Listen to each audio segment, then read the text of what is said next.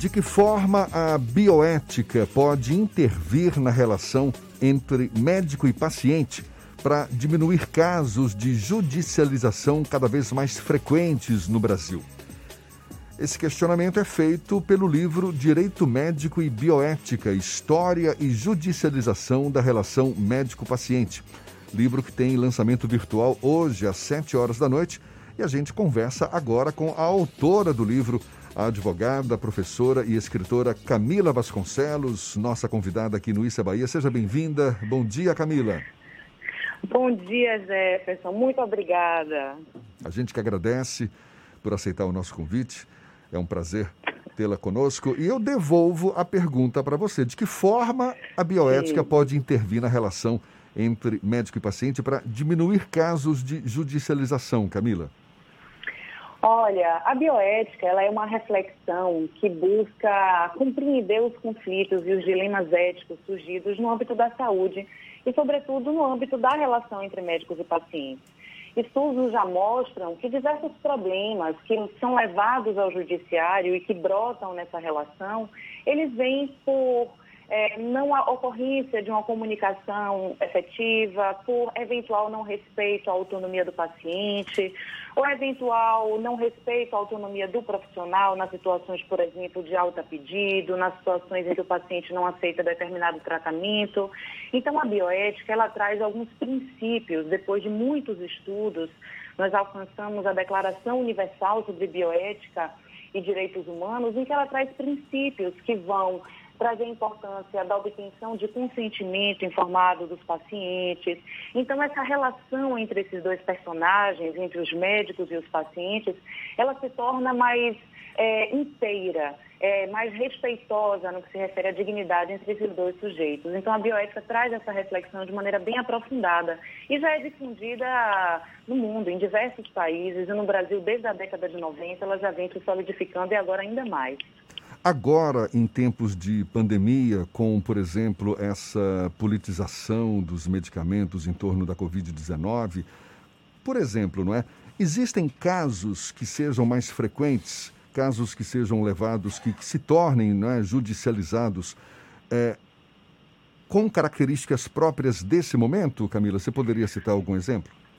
Sim, olha, nesse momento nós tivemos o surgimento de alguns dilemas, e aí que a bioética é importantíssima, para nos ajudar a refletir esses dilemas e pensar os melhores direcionamentos em respeito à dignidade de médicos e de pacientes. Então, olha, são diversos dilemas surgiram, como inicialmente o acesso a leitos hospitalares, né?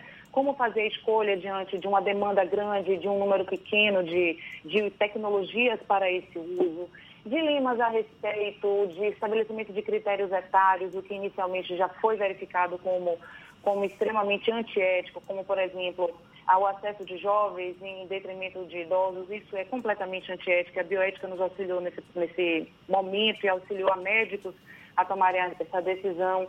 E nesse momento, a gente que já passou por essas fases, a gente está vivendo agora uma discussão a respeito de uso de medicamentos. Então, é importante que a sociedade saiba que existe uma diferença entre medicamentos experimentais, que são aqueles que ainda estão participando de, de é, pesquisas e ainda não tiveram o seu uso autorizado no Brasil. E nós temos medicamentos que já foram pesquisados, que já têm a sua autorização, mas que têm autorização direcionada para determinada patologia. Então, uma perspectiva tratamentosa outra.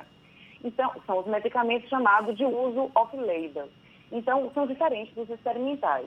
Nesse momento, nós estamos vivendo uma grande, digamos, que invasão nesse contexto que é privado da relação entre médicos e pacientes, que é uma invasão com uma determinação, inclusive, de uso de medicamentos. E não é assim que funciona. Então, independentemente se nós vamos ter um medicamento, que o que mais se fala é a cloroquina ou hidroxicloroquina, Independentemente do medicamento, o que se deve observar é que no âmago da relação entre médicos e pacientes é que isso é discutido. Cada médico, junto com o seu paciente, é que vai analisar no estudo do caso concreto qual é a melhor medida tratamentosa especificamente. Porque, observe, é uma relação particular é uma relação que respeita a autonomia do paciente e a autonomia profissional do médico para a prescrição do melhor tratamento naquele caso concreto. E a prescrição em massa ou a coerção de profissionais para a prescrição de determinados medicamentos fere essa autonomia.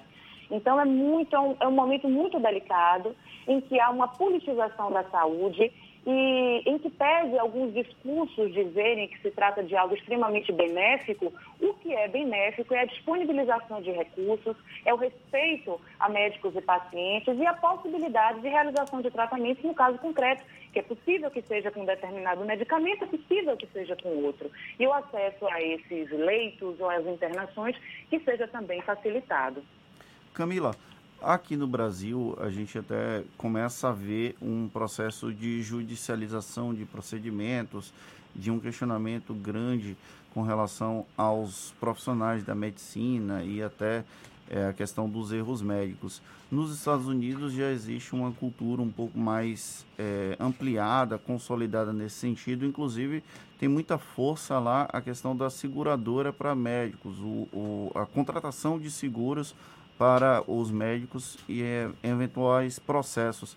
Aqui no Brasil, esse processo está engateando ou a legislação não permite que o médico contrate um seguro para eventualmente lidar com processos? Olha, excelente sua pergunta. Veja só, inicialmente é importante a gente diferenciar a judicialização da saúde da judicialização da medicina. A judicialização da saúde diz respeito a, a, um pleito perante o judiciário, seja para acesso a leito, seja contra um plano de saúde em específico, mas diz respeito ao pleito de realização do direito à saúde do cidadão. A judicialização da medicina, que é essa pergunta, esse recorte que você faz interessantíssimo, diz respeito a conflitos advindos da relação entre médicos e pacientes e que são levados ao judiciário. É um fenômeno mesmo que vem de uma perspectiva estadunidense. Então, nos Estados Unidos, já há muito tempo existe essa judicialização em que se discutem erros médicos. Então, eventuais ocorrências de imperícia, imprudência ou negligência médica, não necessariamente que aconteceram, mas que são discutidas em processos e no decurso das, das produções de provas e ao final na sentença do juiz, é que a gente verifica a condenação ou a absolvição desse profissional. Nos Estados Unidos, isso é muito forte e isso interferiu ao ponto de inviabilizar a prática de alguns profissionais e ao ponto de tornar, inclusive, as indenizações extremamente vultuosas. No Brasil, a gente começou a ter um cenário parecido com esse, mas logo o nosso judiciário, de maneira extremamente responsável, observou que indenizações é, em volumes muito grandes ou a discussão desarrazoada não era o adequado nem para a sociedade e nem para os médicos. Então, a gente vivencia hoje, sim, um fenômeno de judicialização da medicina no Brasil, isso, inclusive, eu discuto no livro, que tem alguns fundamentos seja o fundamento da democratização do país, que facilitou o acesso ao judiciário através das defensorias públicas ou advogados, seja pelo, por um processo de maior informação da população ou mesmo por um estímulo né, à discussão de questões no judiciário, quando nós deveríamos também e ainda mais estimular esse diálogo entre médicos e pacientes. Então, o livro traz muito isso, a importância da comunicação entre médicos e pacientes é uma relação que parte de uma estrutura assimétrica. Então, nós temos um médico com mais poder argumentativo, obviamente ele conhece mais a medicina, e naquele cenário ele também é mais poderoso na colocação de suas palavras, e o paciente ainda não tanto. Então, a bioética de intervenção, que foi a teoria da bioética que eu utilizei, ela vai mostrar a importância de simetralização desse diálogo. Né? Então, assim, muitos estudos já mostram que, por conta de uma comunicação não efetiva, ou seja, uma, um não empoderamento do discurso do paciente naquela relação, nós temos ainda a existência de arestas e questões que são duvidosas e que não foram esclarecidas e que depois podem ensejar demandas judiciais contra médicos. Então, a importância de valorização do discurso do paciente é muito significativa quando você quer também fazer uma perspectiva de redução de danos, quando a gente pensa numa redução dessa judicialização. Então, é extremamente positiva para médicos também. Camila, a gente sabe que o binômio saúde-economia costuma caminhar lado a lado. Só que agora, Sim. nesse clima de pandemia, a gente percebe uma desagregação, não é? Ao mesmo tempo em que a, o, digamos, a recomendação do distanciamento social como medida preventiva de combate à Covid, a gente percebe inevitáveis prejuízos para a atividade financeira e econômica como um todo. Como é que a bioética pode intervir nesse contexto de forma que as duas partes voltem, digamos, a, a ser um binômio para caminhar lado a lado?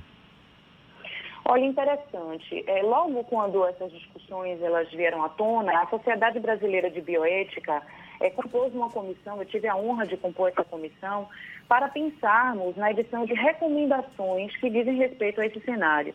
E foi editada uma recomendação, que é a número 1 de 2020, foi a primeira em que a gente se debruçou nesse ano, de maneira bastante efetiva.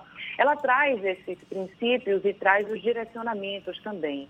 Então, o que a bioética faz é, ela tenta descortinar alguns problemas, porque por diversas vezes nós temos a apresentação de problemas e a gente precisa compreender o que está por trás.